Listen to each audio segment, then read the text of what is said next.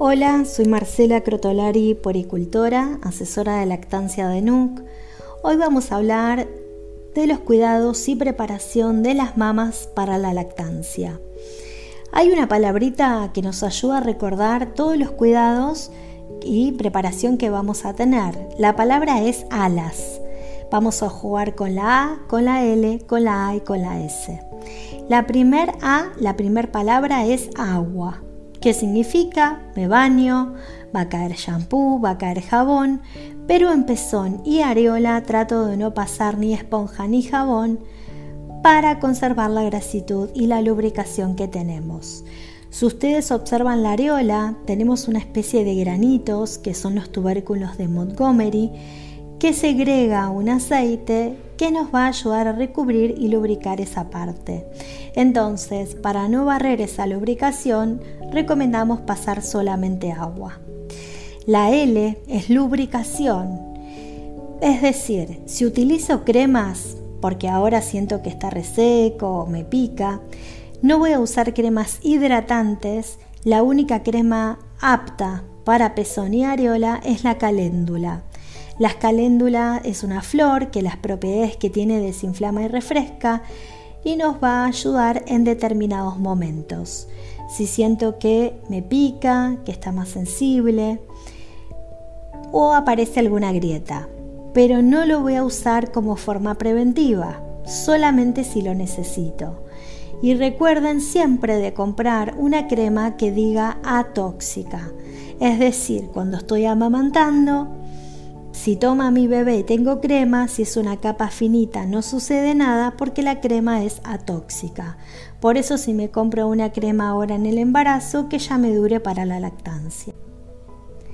El tercer punto es aire. Es decir, que vamos a estar lo más aireadas posibles tanto embarazo como lactancia. Me acostumbro cuando llego a casa, sacarme el corpiño, estar bien aireada, ¿Por qué es esto? Porque si yo llegara a tener un poquito de leche en el embarazo, ni hablar cuando estemos amamantando, si yo me tapo va a quedar la zona húmeda. Nosotros queremos que esté lo más aireado posible para conservar la dureza. Ustedes van a ver que el pezón y la areola tiene otra textura, es mucho más duro. Entonces, esto que me va a ayudar a conservar esta dureza. ¿Sí? Y acá viene el mito que todavía se encuentra y alguna abuela o tía nos dice, pasate una esponja, un cepillito, y en verdad esto es un mito, no hay nada científico al respecto. Creemos que este mito viene que si yo paso y endurezco con algún cepillo o con una esponjita, se va a curtir, entre comillas, la zona y se va a endurecer. Esto sabemos que no es así que ya tenemos esta textura y esta dureza por naturaleza, por eso uno de los puntos principales de cuidados y preparación es airear la zona. Puedo hacerlo en mi casa sin corpiño, pero a veces, sobre todo cuando estoy amamantando, es bastante, eh, está bastante sensible el pezón y la areola y no queremos que nos roce nada. Entonces un buen elemento son los casquillos aireadores saber que yo me pongo el casquillo, puedo ponerme corpiño arriba y esta zona está aireada y aislada, o sea, no me está tocando, no me está rozando la ropa y sobre todo no está tapado, no hay humedad.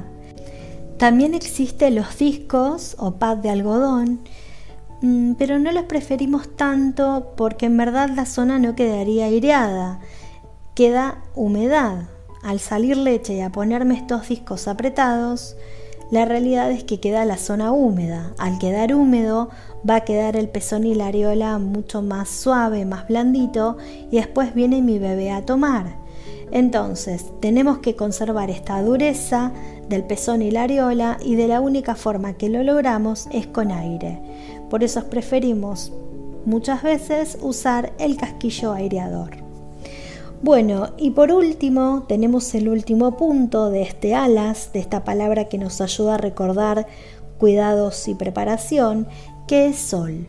Se recomienda tomar 5 minutos de sol por día dentro de las horas permitidas, solo 5 minutos sin bronceador, sin nada. Obviamente dentro de las horas permitidas. Yo sé que no es muy fácil, por ahí podemos contar con una ventanita, al balcón, un patiecito, son solo 5 minutos dentro de las horas permitidas y esto nos va a brindar, nos proporciona vitamina D, pero sobre todo nos favorece a la humedad. Lo que más queremos es que esté lo más aireado y seco posible para cuando mi bebé vaya a tomar. Recuerden que este alas va a ser en todo el embarazo y toda la lactancia. Por el momento me voy despidiendo y cualquier tema que les interese pueden dejarnos en nuestras redes. NUC Argentina, estamos en Instagram, en Facebook y nos dicen los temas que les interesa para realizar nuevos podcasts. Bueno, mando un saludo, me despido, Marcela Crutolari, puericultora.